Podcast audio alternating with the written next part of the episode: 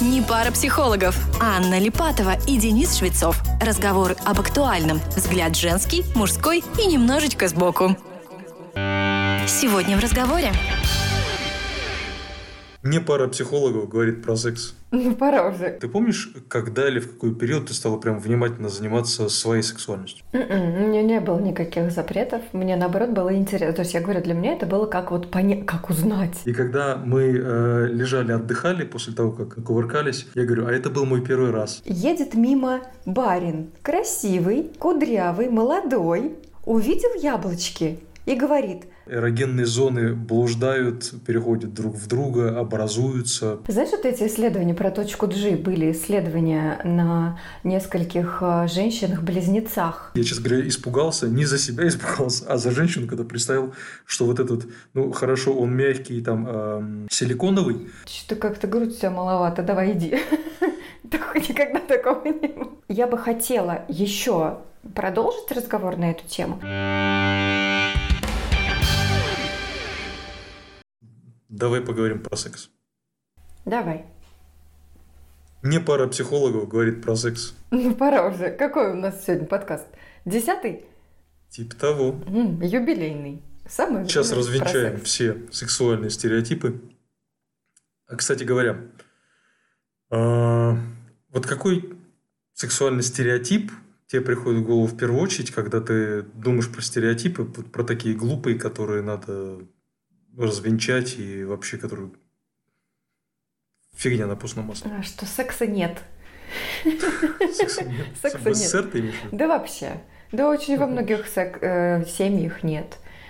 Очень от- отношения, я бы, наверное, вот это отношение, что это как-то плохо, это как-то грязно, это как-то как э, в средневековье, знаешь, вот это стало отношение появляться, когда стали развиваться все эти пуританские направления, и эта вера. Мы до сих пор, я считаю, расхлебываем последствия этого. Хотя до этого было все прекрасно с сексом у всех. А ты сейчас еще встречаешь вот это вот э, у кого-нибудь мысль, что секс это фу, грязно или секса нет? Да, в парах очень часто встречаю, и это проявляется так, что партнеры не разговаривают про секс. Ну, то есть вот ей, например, мало, и она не может подойти и сказать «мне мало». А он, например, хочет чего-то такого особенного, то, что они не делают, и он не может подойти и ей сказать, ну как-то я предложу ей, а она как бы скажет «фу», да? То есть это и про себя такое э, ощущение, что как я об этом пойду говорить, и про партнера такое отношение, как ей такое, ей вообще могу предложить. Кстати, присоединюсь очень часто, я тоже замечаю вот эта неспособность, даже если люди считают, что секс это ок, хорошо и там замечательную часть жизни, часть гармонии и так далее, а почему-то многие начинают стесняться, ломаться, заикаться, когда простая задача рассказать, что ты хочешь. Мгм. А Что ты чувствуешь?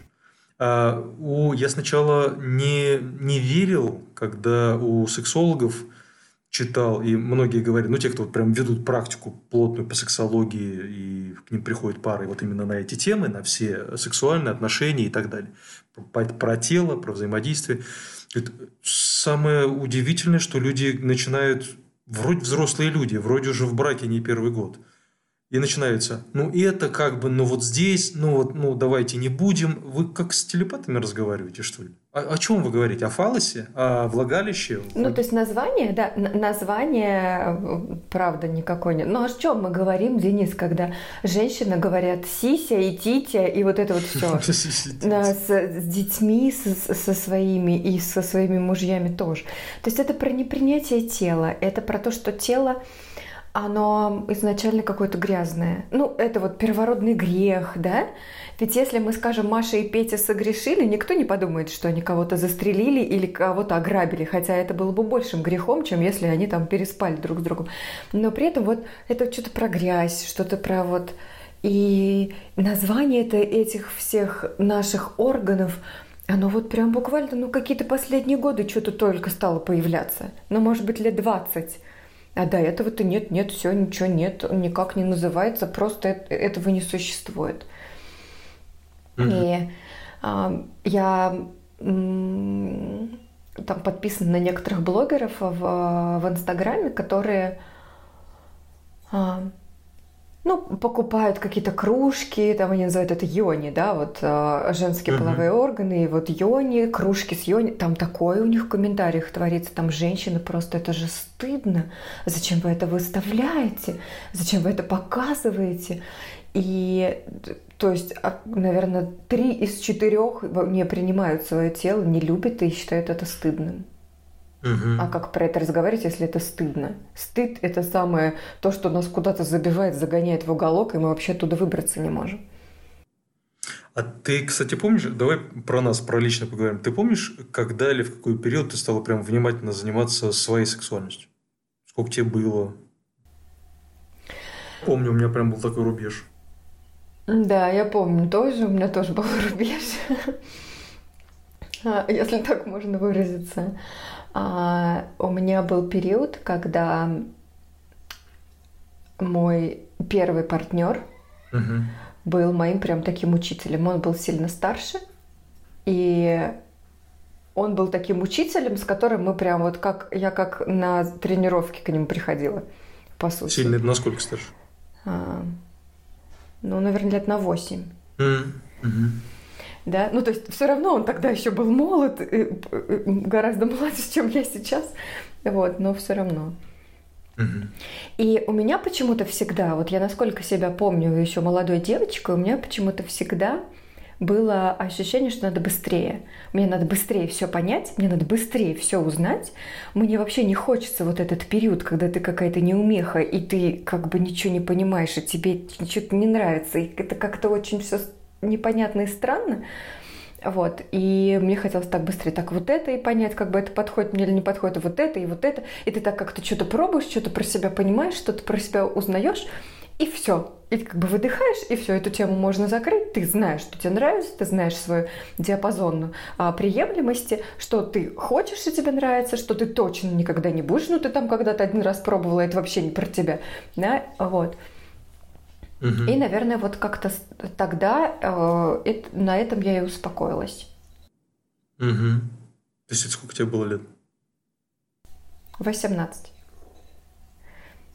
Я начал э, ну, сексом прямо так интересоваться тоже, знаешь, больше не потому, что мне хотелось там какую-то именно сексуальную партнершу и заняться сексом, а больше был какой-то подгонялово. Например, в 16 лет я смотрел, там, по-моему, был сериал тогда популярный «Беверли Хиллз 90-210». Угу. Там типа все тоже 16-17 лет, но они там все целуются, сексом занимаются. Думаю, блин, я куда-то опаздываю.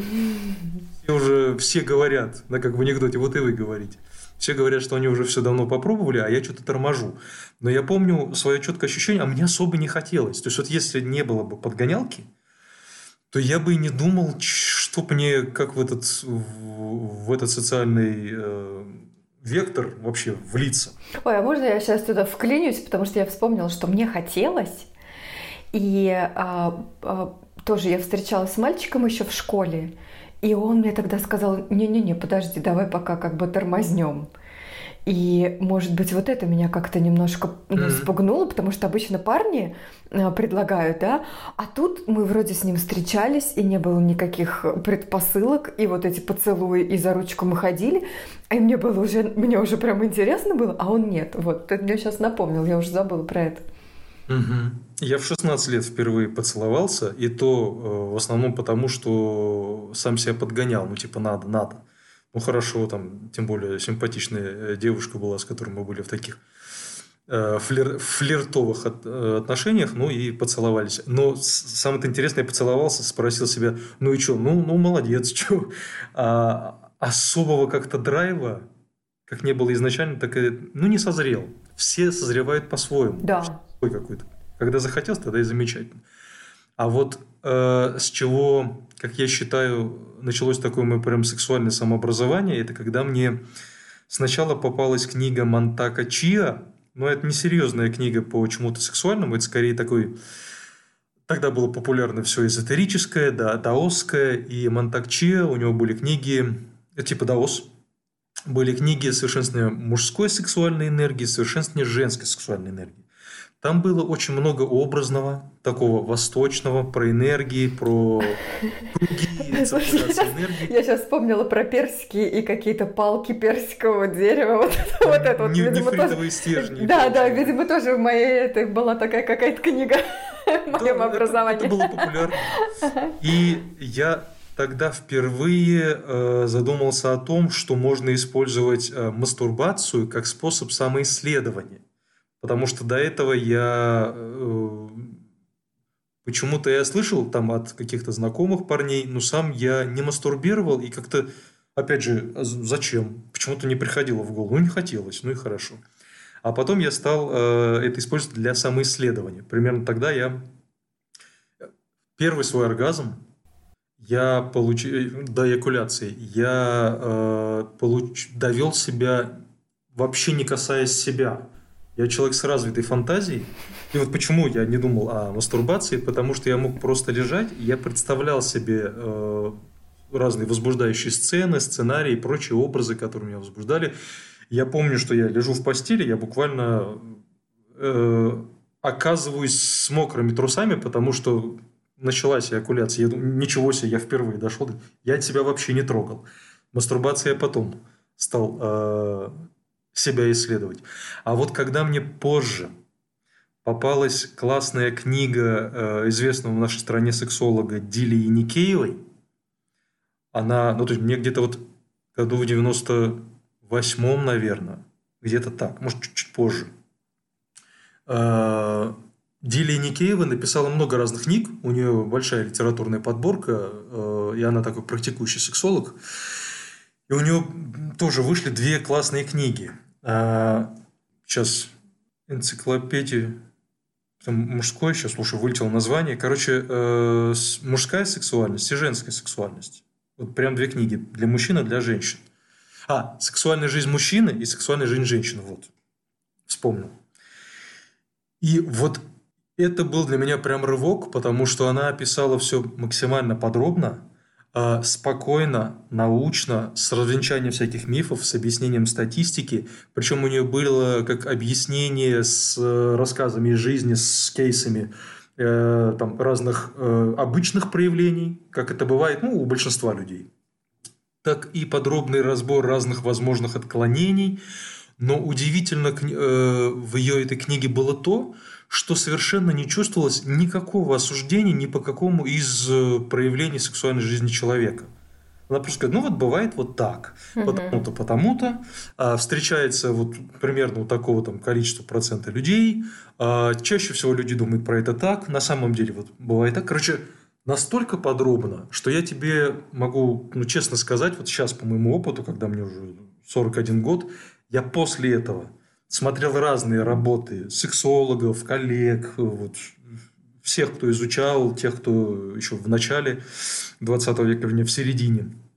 Э, я уже ничего дополнительного не находил того, что она бы не изложила вот в этой, ну, таком, там книжица такая очень внушительная, очень толстая, хорошая. И информация, соответственно. У меня потом эту книжку заиграли, я там дал подругам, почитали, ой, классно, и хорошо, в семью ушла куда-то. Так вот, э, самое интересное было потом. Благодаря моей фантазии я это все внутри прокручивал. Я был девственником до 20 лет, ну то есть у меня не было сексуальных отношений. Хотя я в это время учился в Институте искусств. Вокруг меня всегда были девушки. И, э, ну скажем так, я не был отшельником, я пользовался, ну, такой нормальной популярностью. То есть, всегда были кто-то вокруг, с кем можно было бы. Но я просто не хотел. Мне хотелось найти вот девушку, с которой. И первый как раз э, мой опыт близости э, был с моей первой такой серьезной партнершей, которая потом стала моей первой женой, Ирина. То есть, мы с ней были впервые близки, когда мне было 20 лет. Так вот, любопытно было то, что когда мы с ней э, сблизились, когда мы с ней занялись сексом, это было чувственно, здорово, э, понравилось. Э, самое интересное было, я входил э, в эту нашу близость, вот, при, приступал к сексу совершенно без волнения, я все знал. Я абсолютно все знал. У меня настолько моделирование хорошо работает в голове. И когда мы э, лежали, отдыхали после того, как накувыркались. Я говорю, а это был мой первый раз. Она говорит, да иди ты. Она не поверила. Что а ты сразу не сказал я, чтобы мне разволноваться? Э, а, ну, нет, я не ставил себе специальной цели mm. вот обязательно не говорить, просто она не спрашивала, mm. ну, мы там целовались, обнимались, мы... Петинга у нас было к этому времени уже достаточно, mm. просто не было секса вот так прям. Mm-hmm. Если по-научному говорить, с пенетрацией, с проникновением mm-hmm. палосового влагалища. Ну, вот впервые мы, да, оказались в постели, он говорит, удивлена, что первый раз, потому что, ну, не сказала бы. Я говорю, ну, вот видишь, изучал, как это происходит. Ну да, у девочек так не прокатит. Ну, тоже бывают э, разные физи... разная физиология, да, и у кого-то вообще не поймешь, э, девственница была или нет, нет крови, нет еще чего-то. Вот. Тоже все а, я вспомнила книгу, вот ты сейчас рассказывала, я вспомнила книгу, по которой я училась. У меня была э, Владимира Шахиджаняна «Тысяча один вопрос про это». Mm-hmm, да, тоже прекрасная mm-hmm. книга, а, которая всегда у меня стояла в открытом доступе. У меня вообще не было ничего такого пуританского в семье, мне ничего не запрещали. Глаза на поцелуи в фильмах мне никто не закрывал, я как бы все смотрела и знала. Но Мама со мной этот вопрос не обсуждала. У меня старшая сестра, она старше меня на 7 лет. Вот я помню, что она когда-то, может быть, когда я училась в классе 10, чего-то меня там спросила, типа, знаешь ли ты, и, ну, наверное, с мамой договорились, я уж не знаю, что это сделает сестра, вот, и она дала мне эту книгу, хотя она, по-моему, всегда была в доступе, я могла всегда ее почитать, вот, там тоже очень подробно, и там такой формат вопроса и вот прям ответа, да, про угу. гигиену, про, ну, прям про все, про все. Вот. И да, я помню, что я ее прочитала, какие-то вопросы закрылись, какие-то вопросы действительно были, и а, книга, которую я помню, да, хорошая, даже помню, как она выглядела. А у тебя вот. такие моменты, которые ты э, специально у себя прорабатывал, ну как запреты в сексе, которые понимала головой, что ну это в общем-то ерунда, но эмоционально были, и поэтому ты над ним специально работал. У м-м, меня не было никаких запретов, мне наоборот было интересно. То есть я говорю, для меня это было как вот понять, как узнать. То есть это вот как учиться я пошла, да, я прям пришла учиться. И а, мой партнер, он был вот учителем. То есть мы, мне, он меня куда-то звал в какое-то кино, куда-то ходить. А я говорила, не-не-не, давай, нет, давай потом в кино мы когда-нибудь потом походим. Сейчас давай вот это, и потом вот это, еще мы попробуем. Я еще вот это хотела, и вот это хотел. Ну, вот. может быть, и в кино. Он говорит, да, может быть, в кино. Я ему говорила, нет, я не, я не пойду, никуда не хочу. Вот. И такого, чтобы было нет, это я не буду делать, или со мной так нельзя, или это уже слишком, ну, такого не было. Ничего такого mm-hmm. за собой не припомню, нет. Но mm-hmm. это правда очень распространенное что-то, да, бывает. Э, но я думаю, что тут у меня еще такой партнер попался очень внимательный, он был очень mm-hmm. внимательный. И если мы пробовали с ним что-то, какие-то такие вещи, он как-то очень делал это мягко и как-то заботясь о том, а как это будет, да, то есть он понимал, mm-hmm. что он старше, и на нем ответственность, и он понимал, что я как первый раз, и он мой первый партнер, и я ничего еще не знаю, и мне как бы все интересно, да, и чтобы не осталось у меня какого- какого-то травматического опыта, вот. Кстати, важно, да. Я думаю, что очень важно в целом быть друг другу внимательными. А, вот, кстати, один из стереотипов, который, мне кажется, до сих пор в головах даже у тех, кто, казалось бы, по, в сексе прошарен, но такой больше психологический стереотип, что тело само поймет, и что когда мы будем заниматься сексом, все будет само собой. Я сразу честно скажу свою позицию. А, я считаю, что мы люди настолько сложно устроенные существа – что даже если я занимался замечательно, замечательным гармоничным сексом с, какой-нибудь предыдущей партнершей, если вдруг я занимаюсь сексом с партнершей другой, женщиной другой, вообще не факт, что ей нравится то же или так же, или что можно предсказать, что конкретно ей будет неловко или неудобно, или болезненно, или настолько все разные, настолько у всех разная, прежде всего, психическая структура, структура личности, а это очень сильно влияет на сексуальность. И поэтому вот эта способность, опять о чем мы говорим, а, говорить, проговаривать, спросить, отслеживать сигналы. И мне кажется, очень важно здесь не ожидать, что сразу с первого раза у нас будет секс прям зашибенный. Я бы даже сказал угу. наоборот. Э, лучше рассчитывать на то, что первый секс, он будет скорее каким-то таким может быть, неловким. Нелепым, быть, да, не, угловатым каким-то. Как, угу. как будто... Потому что мы не знаем. Угу. Знаем, э, как каждый из нас это инструмент, инструмент уникальный, мы на этом инструменте еще не играли. Угу. Если еще сюда приплюсовать то, что человек, может быть, не дай бог, ну, блин, такой бывает, сам не знает, как играть на его инструменте. А если он еще с собой не в ладу, то есть говорит, вот сделай со мной что-нибудь, чтобы я там расслабилась или там, я не знаю, может ли так мужчина сказать, ну, наверное, может. Или вот я с тобой э, как-то не так себя чувствую, а что сделать, я не знаю, угадай блин, вот это вот минное поле, как угадать?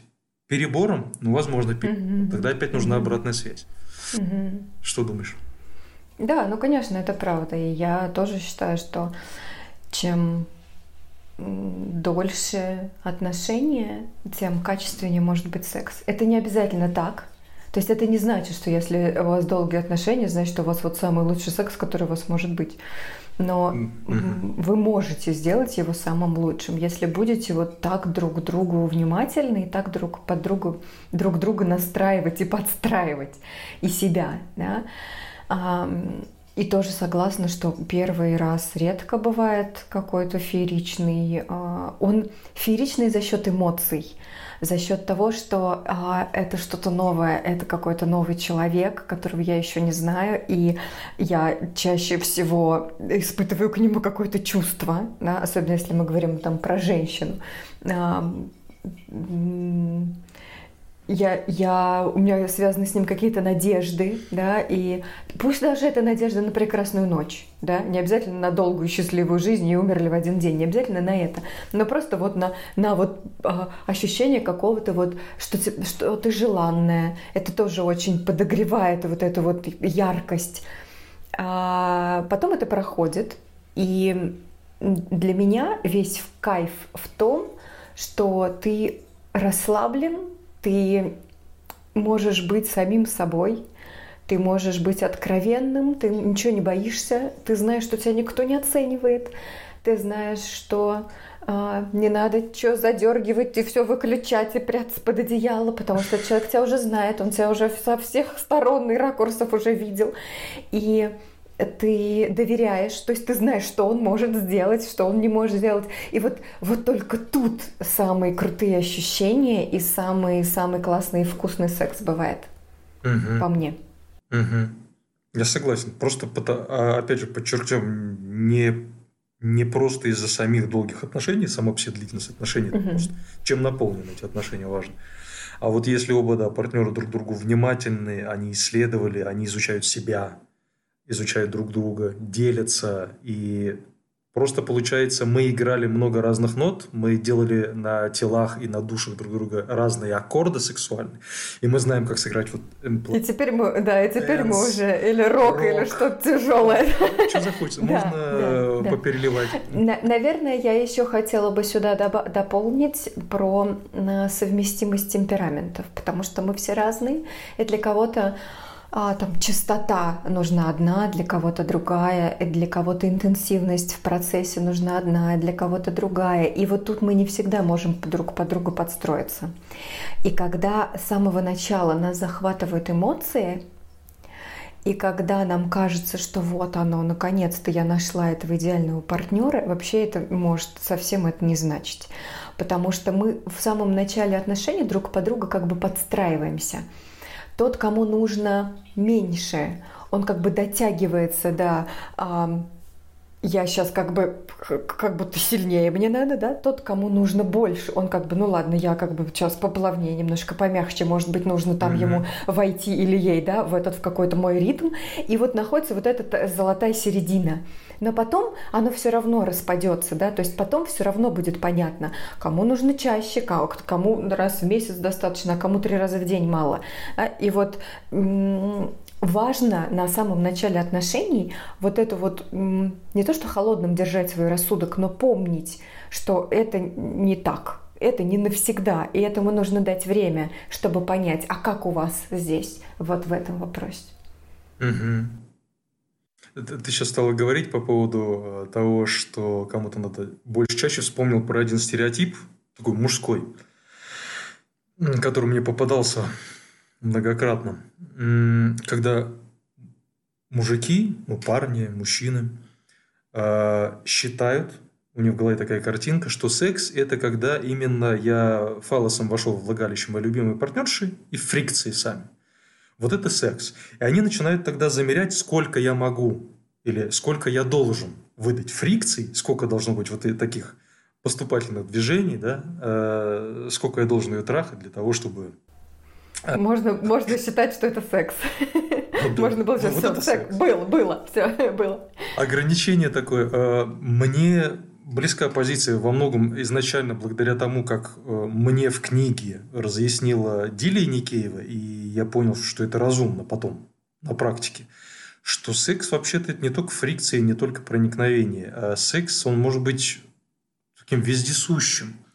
Мы можем друг друга э, коснуться, проходя мимо друг друга на кухне, это тоже секс, если мы э, насладились этим, там, перекинулись взглядами, поцеловали, обняли. Это все тоже секс. Вот зачем все это делить? А если уж говорить даже про постель, э, не фалосом единым. Почему-то, опять же, многие мужчины забывают о том, что есть пальцы, рот, руки. Да? Можно совершенно по-разному. Можно даже вообще не касаться гениталий и довести э, друг друга до такого оргазма, что звезды из глаз посыпятся. Но для этого нужно исследовать и не ограничивать себя. Ну, mm-hmm. Я среди мужчин, я думаю, что среди женщин чуть э, меньше именно вот такой зацикленности на проникновении фалоса во влагалище, хотя, может, и развею сейчас. Многие ли женщины? Я думаю, потому что женщине вот эта прелюдия, о которой ты говоришь, дотронулись, посмотрели, она важна. И еще, женщине... еще культурно ей тоже это подсказано. Да, женщине нужно, ну это вот когда за тобой как будто ухаживают, или ты как будто, да, какая-то такая великая соблазнительница, сейчас уж целый день будешь ходить тут, крутить бедрами, да, и, и в конце э, тебе сладкий приз в конце сегодняшнего дня, когда все уснут, дети и коты, да, вот. Это, это игра, да, когда женщине нравится в это играть. А мужчины, почему? Я сейчас тоже вот задумался, почему так? А, знаешь, мне, я сейчас скажу опять же со своей призмы, да, потому что я знаю, как меня воспитывали, я помню по, там, по друзьям, по каким-то. А, есть же стереотипы у нас культурные, которые тоже через масс-медиа, киношки и прочее. И вот есть стереотип, что мужчине надо, и мужчина – это тот, кто вот такой оргазм получает, ему побыстрее и все, и побежал. А, причем, а, когда мужчина вот так вот вожделеет женщину, это, если говорить, опять же, по культуре, по стереотипу, это нормально. Похотливый мужик. А вот она целомудренная. И вообще она не должна так желать, она не должна так хотеть. Ей должно быть как бы не надо. Это мужик добивается, он там наскочил, как это, поматросил и бросил. Поэтому и она более благоразумна, ей потом детей рожать. Она же женщина, она же не мужлан какой-нибудь. И поэтому она должна держать мужчину в рамках. Она же все-таки отвечает за эмоциональную сторону отношений. Ну и прочее. Вот это. Ну и еще, ну еще считается, что если она так делает, то, мы, значит, мужчина хочет. А если она по первому как бы щелчку все, давай, пожалуйста, то он в один момент скажет, что так мне больно просто все достается, нет, мне так не надо. Да, да, пойду ему нужно именно недоступную. Да, именно недоступную. Воины же, воины. Да, ну, еще если и... она вдруг захочет сразу тоже как мужчина, то шлюха она какая-то. Да, да, да. Как быть так? Да, да, да. Ну, это вот все из вот этого вот средневековья, я думаю, пошло, потому что, наверное, в какой-то момент э, был же патриархат, и, наверное, в какой-то момент мужчины устали или как-то их стал напрягать, то, что они не уверены, э, э, ребенок-то мой или нет. Мне кажется, вот это очень важная такая вещь, потому что там же появились законы, да, там же а, наследство, и я как бы передаю, я вообще как бы не знаю, это мой ребенок или не мой. И это было очень удобно сказать, что ты вот должна быть такой вот святой, и ты вообще как бы секс это не про тебя, и ты только соглашаешься так, скрипя зубами, за, э, сморщив лицо на какого-то одного мужчину, да, и вот просто, чтобы родить. Ну, uh-huh. да, это даже и в Библии, по-моему, есть да, а, там плодитесь и размножайтесь, а не а, наслаждайтесь и получайте удовольствие, и дарите это удовольствие друг другу. Там про удовольствие в Библии вообще ничего нет, да, а именно вот плодитесь и размножайтесь. Тут она как бы это чтобы родить, ну потому что ее цель продолжить род и быть матерью. А, и в то же время быть матерью и быть любовницей одновременно в, один день, э, даже в один момент времени, это ну, это трудно, да, не случайно, когда женщина рожает, у нее очень часто либидо падает вообще просто в ноль, там и гормоны падают, ну, потому что, подожди, природа говорит, подожди, вот этого сначала малышонка надо как-то поднять чуть-чуть хотя бы, да, чтобы он выжил, а потом пойдешь за следующим, потому что в природе это все ваше наслаждение, ей как бы, ну, по, по барабану, по большому счету, ей продолжились, и слава богу, да, потом и через какое-то время, да, это желание появляется с удвоенной силой, потому что все, хватит с этим, с этим уже хватит, ты уже готова к следующему, да, уже можно за следующим идти. Может быть, вот поэтому еще, да, конечно, угу. конечно, грязно, конечно, если ты в короткой юбке ходила, знаю, в, там в 15-18 лет, все, как это эти раньше бабки сидели, сейчас не сидят, слава богу, бабки, ни одного подъезда нет, ни одной лавочки. Ну, может, консьержки какие-нибудь только сидят, вот, которые что-то там шушукаются, и то, мне кажется, нет. Я думаю, что как раз из-за этих культурных шаблонов, которые мы впитываем, которые, которые, казалось бы, не касаются секса, да, когда там мальчики и девочки воспитываются, никто же не говорит, что касается секса, но общие модели, они вырисовываются мальчик это такой не совсем эмоциональный, но такой воинственный, который э, пришел, увидел, победил, пришел, увидел, наследил. А девочка, она более недоступная, это ее мальчики добиваются, и она всегда более эмоциональная, и поэтому ей важно ухаживание. Ухаживание, по сути, это как аналог прелюдии, да, если говорить про сам секс. И получается, что у парней, когда они созревают, им даже в культуре, вот в мужской культуре, субкультуре, когда они друг, друг, друг с другом там, передают из уст в уста какие-то сказочки и стереотипы, там ничего не говорится про какие-либо другие эрогенные зоны, кроме фалоса. Ничего, ничего не обсуждается. Это девочки шушукаются а, про, а вот как посмотрела, вот какая интонация, и тут вот, а вот, а вот платьице, а вот я вот такая. И вот это вот самая прелюдия, история, которая, оказывается, даже главнее, чем ну, то, что в финале это потом приз, если вдруг чего. Но самое главное, это вот вся а, история до. Сейчас вспомнила сказку, я читаю, а, перебила тебя, да, прости. Сказку читаю сына, эм, Крошечка-хаврошечка. Значит, там несчастненькая пачерица, все ее обижают, никто ее не любит, и ей там помогала корова, которую потом убили. Ну, короче, а, она посадила там дерево, выросла яблоня, и едет мимо барин. Красивый, кудрявый, молодой. Увидел яблочки и говорит, та, которая мне яблочко поднесет, за меня замуж пойдет. И они, значит, ломанулись всем этим табуном к этим яблочкам, и а, э, никому не досталось это яблоко, потому что они это мясо там ели. А эта крошечка-хаврошечка не ела, и ей, значит, яблочки наклонились, веточки опустились, она яблочко сорвала и замуж вышла. И как бы... Вот, да? Вот это то, что я сыну своему сейчас читаю.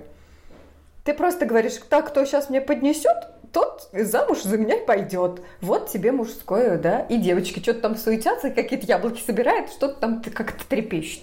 Ну, и кстати, все это...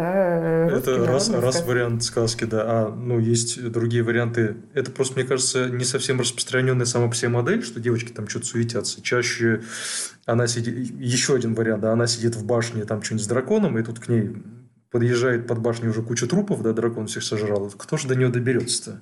Она ждет своего принца, который наконец-таки победит дракона и к ней наконец доберется. А к ней Шрек заходит, и придется любить Шрека. А что поделать? А хоть какой-то. Зашел.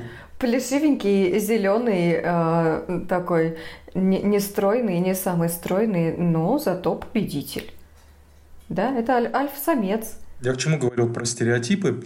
А, я по себе знаю, и опять же по тем э, всем друзьям, с которыми мы более-менее э, на эту тему общались, слава богу, сейчас и интернет тоже, да, можно пообсуждать в наш век. А мужчинам тоже интересны прелюдии, мужчинам тоже хочется ласк, мужчинам тоже важна э, игра, нежность и прочее. И женщинам тоже иногда хочется страсти. Женщинам тоже э, порой хочется быстрого, потому что возбудилась. Женщина тоже бывает очень такой напористой и хорошо, если разрешает. Мы, например, даже когда на тренинге уверенности, помню, в Синтоне э, отрабатывали там целый блок упражнений про агрессию у меня. И э, вот на каждом шагу были подтверждения, когда девушки, например, пытались отработать агрессию, у них запрет стоит на агрессию, а это не местечковый же запрет на что-то одно. Типа, мне нельзя просто кричать громко. Обычно это целый комплекс. И оказывается, да, действительно, э, спрашиваем подробнее, да, не разрешаю себе расслабиться, да, не разрешаю себе проявить, да, в сексе тоже проблемы. Потому, угу. Ну, если я вся зажата, себя не чувствую, и у меня как это тело как какой-то такой бесчувственный кокон, а у меня лишь такой стержень внутри, где я сама спряталась. Но о какой сексуальности может идти речь, если вот тело не включено, агрессия не проявлена, в смысле не, не нападение на кого-то, а агрессия как я есть, я существую, я жива, я хочу дышать, бегать, ходить, обнимать, касаться, чувствовать и так далее. И я думаю, что людям, которые у нас воспитываются, в нашей культуре с этими стереотипами. Когда они взрослеют, им нужно еще решить вот эту задачу о урав... уравнивания знаний друг о друге, осознания себя и понимания, что мы в этих правах одинаковые и в потребностях одинаковые. Мы все люди. Да, есть некоторые отличия у там, мужской сексуальности, женской сексуальности, но мне кажется, большая часть этих отличий, которые в трудах по сексологии описывается, она по большей части обусловленной культурой тоже. Потому что я даже когда спрашивал, например, у женщин, у девушек, которые уже не первый год в сексуальных отношениях, которые уже успели с собой поработать, э, успели раскрепоститься, узнать себя получше. Очень часто слышу, например, да, ты знаешь, раньше как будто я была холодная. холодная мне надо было очень сильно настроиться и постоянно что-то сбивало. И вообще какое-то ощущение, что как лодка моторная, да, не завожусь, и еще надо было.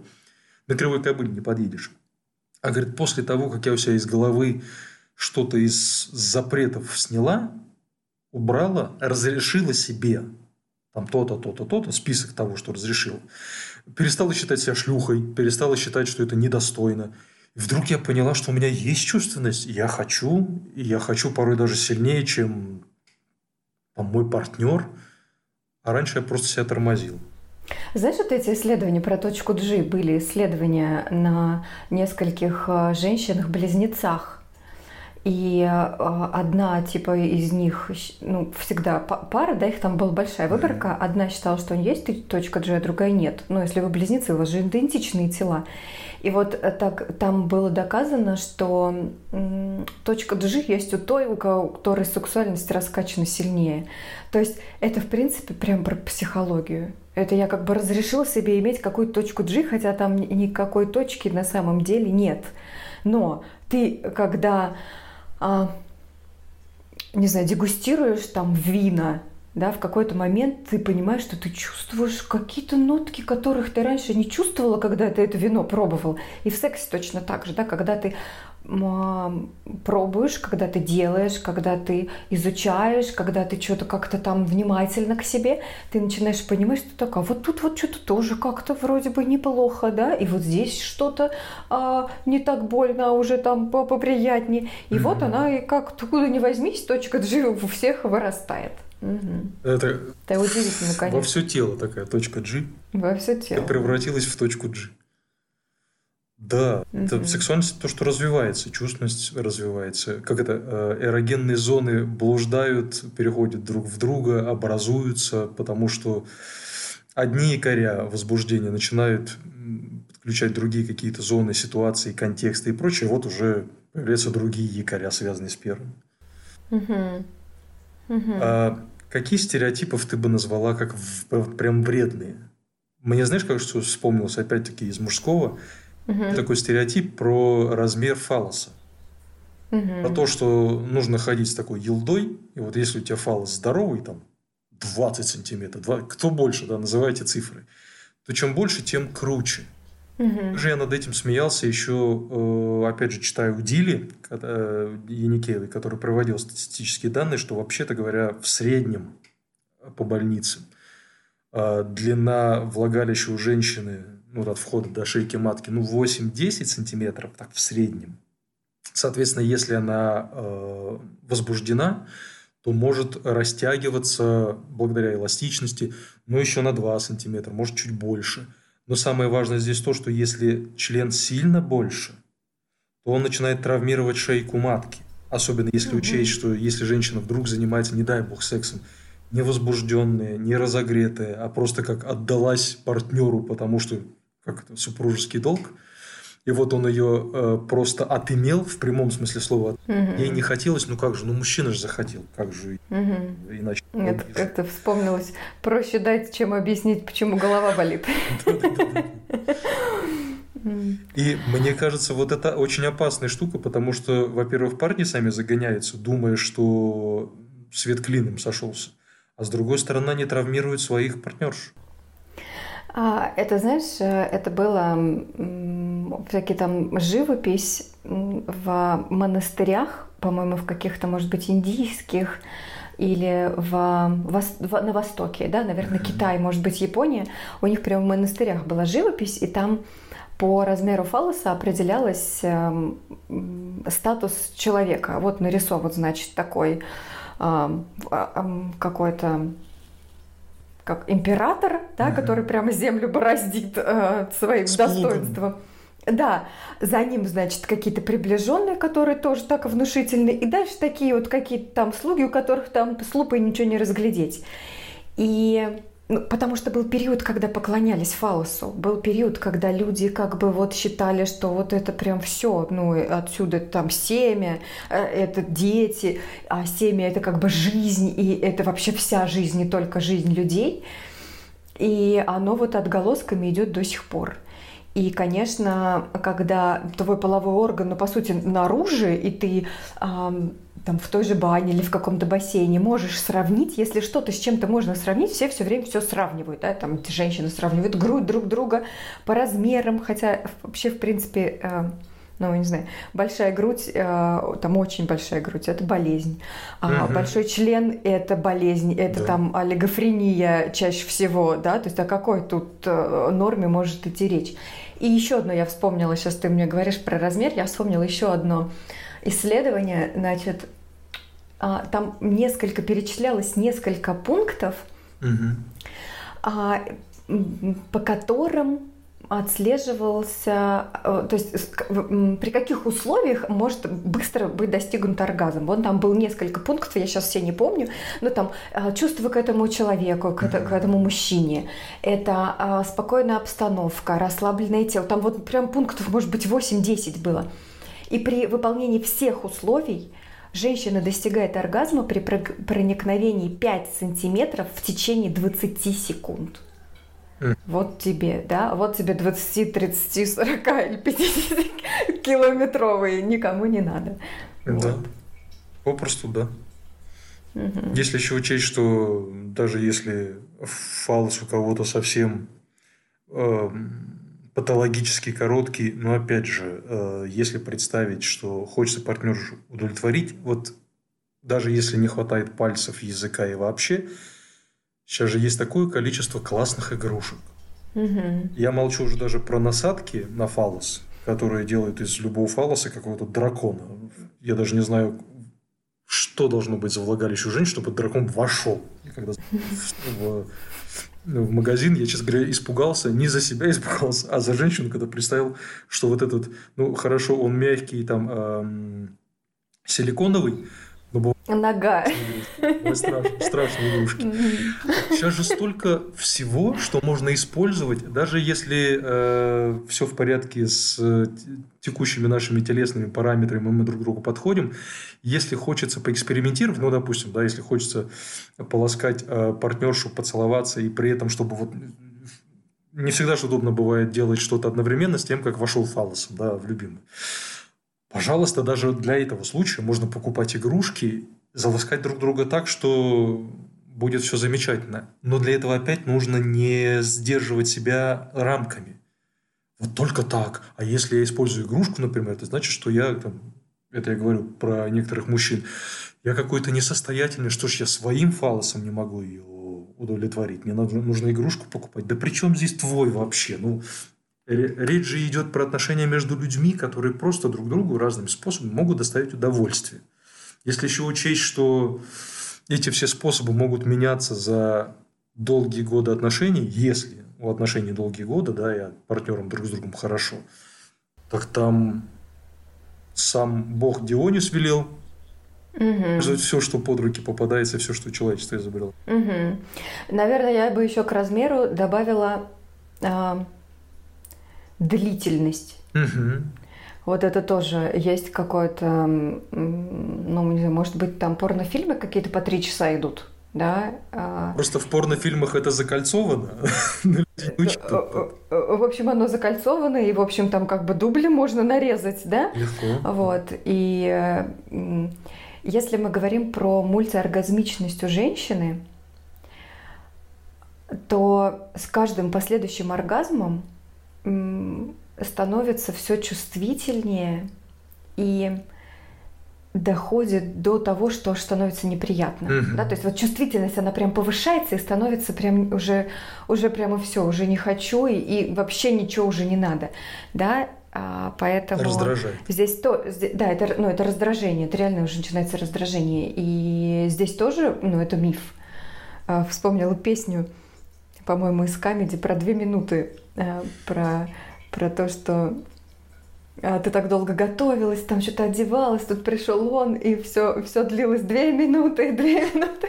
И потом а, я собрался уходить, и она меня остановила, и потом опять такси там ждало меня две минуты, две, две минуты. Вот. В принципе, да, как показало исследование, 20 секунд может быть достаточно, э, в двух минутах 20 секунд несколько раз можно успеть. Многие даже если хотят, я не знаю с кем, правда, посоревноваться, но в длительности, но опять речь же не идет про фрикции, не обязательно исчислять время, когда э, вы друг друга поступательно угу.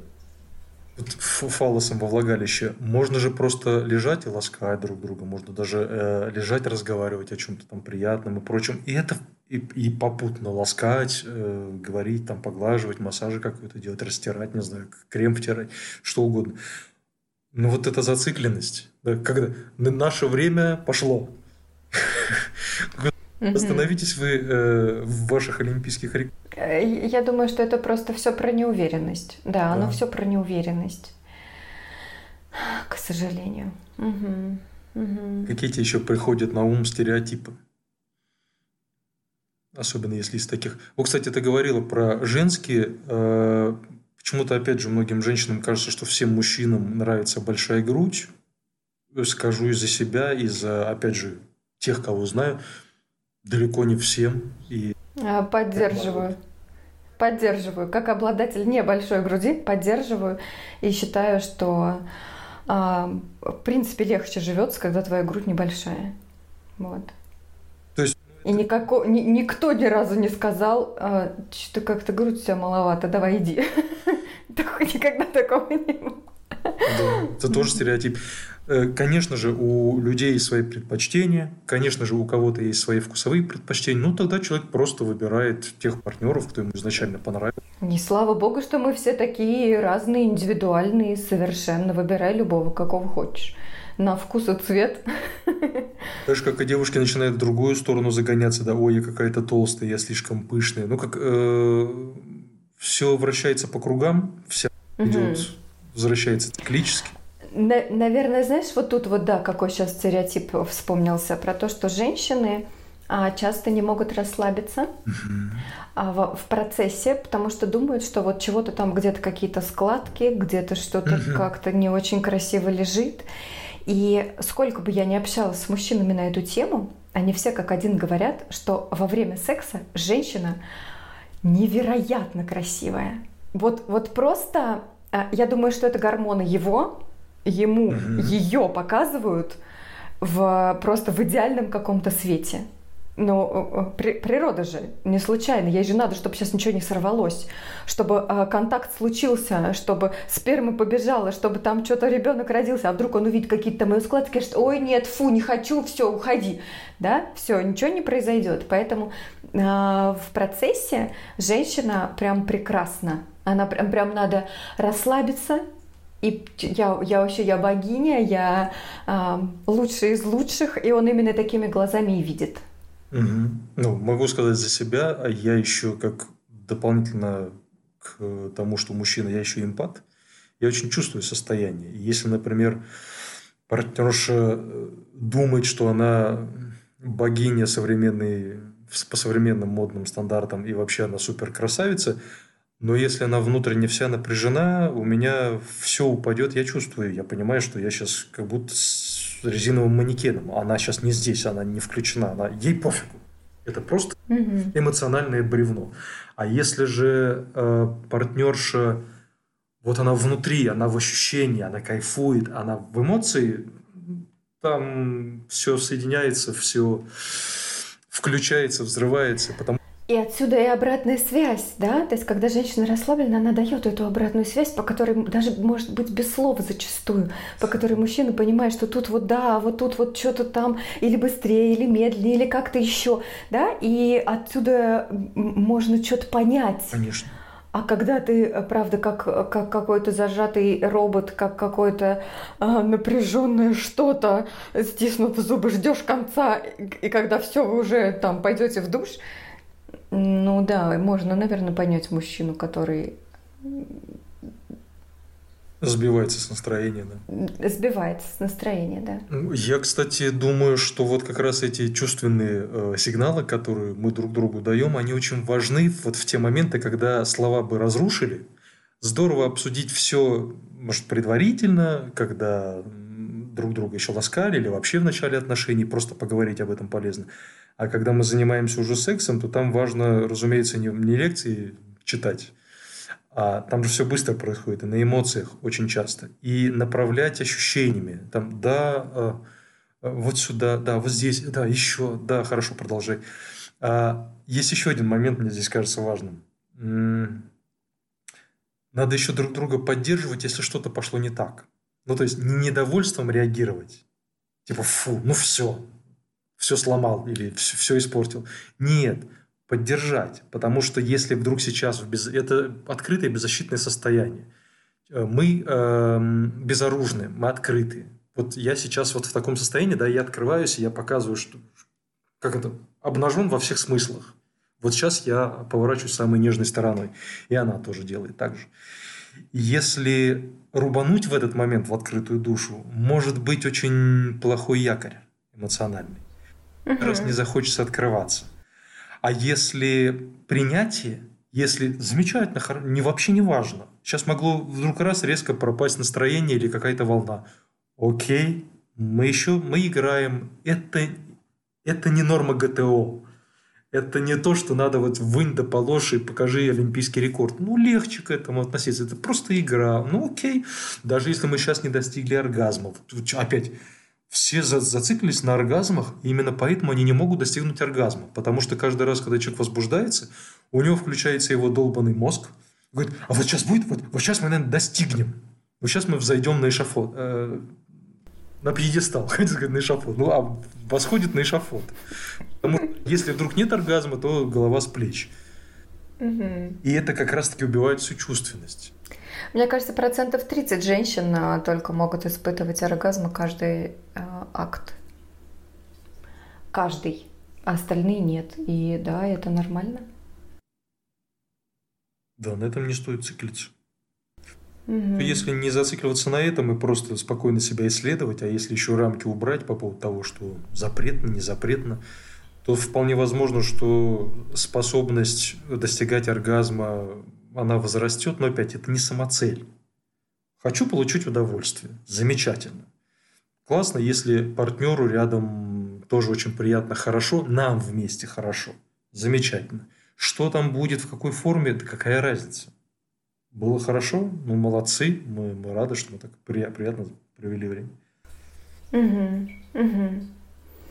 О чем бы мы ни говорили, первое, что мы всегда говорим, это надо узнать себя в вопросах секс тоже. Узнать себя, свою чувственность, понять свой диапазон, понять свой темп, понять, как мне хорошо, как мне не очень хорошо. И для этого надо экспериментировать самому, со своим партнером, для того, чтобы потом сказать ему, мне нравится вот так, да, потом обратиться уже к нему, а, смотреть, а, а у тебя как, да, а тебе как нужно, с тобой как надо. И потом вместе играть этот концерт любой, любой тематики. Для скрипки и... с оркестром, да. Да, и если вдруг что-то идет не так, то пользоваться помощью, помощью игрушек, помощью сексологов, помощью психологов, помощью врачей, медиков, да, если вдруг что-то, потому что там эм, отсутствие либидо у женщины часто из-за гормонов, а проблемы с потенцией у мужчины тоже часто из-за усталости, угу. из-за стресса. Это как бы бич нашего времени, этот стресс бесконечный. И по поводу игрушек еще, да, может быть, хотела, ты затрагивала эту тему. Тоже у нас к этому такое отношение очень какое-то сомнительное. И, в общем-то, как-то mm-hmm. это как будто, что это вообще такое? Что это за Извращенство, да, но игрушки, они тоже, вот сколько был секс, э, все время, пока существует какой-то более-менее разумный человек, и столько были игрушки. А, и, конечно, они были не такие, как сейчас, но они все равно были. И их находят, и точно знают, что это именно для этого. И там какие-то кольца у мужчин, и какие-то палочки для женщин, и может быть, немножко не так надо это продавать, да, может быть, с маркетингом проблемы у магазинов, у секс-шопов, потому что любой взрослый человек как бы должен иметь право купить игрушку, да, но при этом чтобы это не ранило там чувства каких-то пожилых людей, чтобы это не было на каждом углу, никакие там листовки с картинками не раздавалось а, а бабулькам, дедулькам, и чтобы как-то дети были чуть-чуть от этого в стороне. А, наверное. Но мы же не запрещаем там, к примеру, людям без ноги э, ходить на костылях, да, почему мы должны запрещать людям, у которых не получается, естественно, заниматься сексом и что-то дополнительно использовать. Или даже если получается, а хочется просто что-нибудь попробовать, да ради бога. Ну, Всего. да, в общем-то, любой, любой человек может попробовать это купить, да, а, только чуть-чуть, может, по-другому как-то продавать это. Я не очень понимаю, как, потому что они вроде бы все закрыли, все витрины закрыли, да, все как-то, э, наверное, детям туда не, нет возможности зайти, но вот оно все равно как-то все, все видно. И проблема не в том, что дети на это смотрят, а проблема в том, что чем больше они на это смотрят, тем меньше для них это желанно. То есть они для них, для них это все становится ну, какой-то обыденностью. Нет вот этого интереса и уже нет этой игры. И сейчас, по-моему, в азиатских тоже странах, в Японии очень часто распространено, что люди вообще не хотят секса. Они просто вообще сидят в своих домах, они в принципе не выходят из домов, и им не нужен секс. Не, не то, что они там мастурбацией занимаются, нет, им просто это не надо. А это, скорее всего, из-за обилия этой информации, из-за того, что она отовсюду, со всех экранов, всех телевизоров, всех телефонов, всех ноутбуков и еще чего-то эта тема муссируется очень сильно. И нет какой-то вот в ней вот этой чуть-чуть тайны. Не надо прятать ее совсем и говорить, что этого нет. Это вот СССР, тоже ничего хорошего из этого не получилось. но и вот так вот, чтобы оно настолько бросалось в глаза, наверное, тоже неправильно. Мне кажется, что интересная штука про Японию, интересно в целом про современное молодое поколение, среди которого сейчас, насколько мне известно, встречается гораздо больше тех, кто декларирует себя как асос- асексуалы. Мне не интересно именно про секс, мне интересно просто про отношения. Знаешь, я сам э, по этому поводу тревогу не бью. Мне кажется, что это интересная такая особенность нашего времени, когда, с одной стороны, у человека есть масса других способов получить всю сексуальную информацию и даже получить сексуальную разрядку, не устраивая какую-то гонку за партнером. Да? Сейчас есть виртуальные развлечения, сейчас есть разные игрушки и прочее. Может быть, это э, естественное отклонение в целом нашей человеческой культуры. Нас же становится сильно много. Э, мы очень вот прям с дикой скоростью размножаемся последние там сотню лет. Взрывной рост, экспоненциальный. А может быть, это способ предохранения человечества, так же, как и современные вирусы, которые появились благодаря и распространяются благодаря тому, что мы прям пере, перемещаемся по планете как живчики туда-сюда. Как сумасшедшие. Этого не должно быть в таком количестве и с такой скоростью. Возможно, это поможет нам чуть притормозить Тихо, тихо, Вов, не так, как кролики. Подождите. Это все должно быть более плавно, разумно. Надо, надо, надо посмотреть. По моим наблюдениям, а, вот сейчас многие жалуются, что подростки, у них все доступно, та же самая порнуха, да, порнхаб и же с ним. И у них искажается само восприятие сексуальности, того, что норма, не норма. Мне кажется, что это хорошо исправляется как раз-таки просвещением. Э, не морализаторством, а просвещением того, как, как оно на самом деле, как это бывает. Знаешь, как, э, условно с демонстрацией. Вот вы видите, это фантастический фильм. Потому-то, потому-то и потому-то. Вот так не работает. А то у людей, у подростков, которые на порнографии растут, у них же тоже э, возникают те же самые искажения, которые возникали там, у подростков моего поколения, не имевших порнографии, но тоже передающих друг другу из уст в уста какие-то байки да, про размер члена, про то, что естественно, что неестественно. Вот та же самая фигня. Просто теперь это на экране. Можно посмотреть ту же самую фантастику. Угу. А детям, которые совсем маленькие, которым вообще этот секс не интересен, им этот секс-шоп, что шел, что ехал, что это такое. Помнишь, как в фильмах, да, когда показывают и там взрослые целуются, а они такие, о, фу, что вы делаете? Потому что им непонятно, зачем целоваться, им это неинтересно, потому что сексуальность не сформирована. Для них это как, уйдите, фу. А когда формируется же сексуальность позже, да, когда формируется там тело, конституция, уже вот мужская, вот женская, выделяются гормоны, тогда появляется другой интерес, но вот в это же время и надо, мне кажется, давать э, адекватную и литературу, информацию, ну, сейчас, может быть, не литературу, но учебные пособия, которые говорят, слушайте, на самом деле вот так происходит, вот так это работает, и знаете вот это. Потому что мне, например, после того, как я ту же самую книгу Дили Никеева изучил, и после того, как вот такой обширную, обширный пласт поднял, мне было смешно слушать все байки. И сразу понятно, когда есть вот такая, такой массив медицинской, сексологической информации про многих людей, и это работает вот так, и когда э, читаешь какую-нибудь фантастику про члены 25 сантиметров, про секс 2 часа или какую-нибудь еще муть, э, и думаешь, господи, вот откуда, откуда это вылезло? Оттуда, откуда анекдоты про Василия Ивановича и Печку. Угу. Угу. Образование вообще хорошая штука. Я думаю, что если бы люди были более образованы, и в этом плане тоже, то меньше было бы пуританства, меньше было бы там а, такого отношения какого-то к себе и к партнеру, и к сексу, и к отношениям, да ко всему. Но проблема в том, что образованности мало. И когда ты говоришь детям все равно, а, и нужно просто вовремя эту информацию им дать, да, это все правильно, но когда твой семилетний, э, там, твоя семилетняя дочь идет в школу, и мальчики на перемене в туалете показывают ей самое жесткое порно, которое бывает, и она в слезах приходит домой, а как, что, за руку с ней в школу, что ли, ходить? А? И есть какие-то осознанные родители, какие-то образованные родители, которые говорят, запрещаем в школу, никто телефоны не даем, давайте, ребятки, как-то проследим. Потому что иногда эта информация настигает, и она прям не вовремя очень. И все время надо держать руку на пульсе, потому что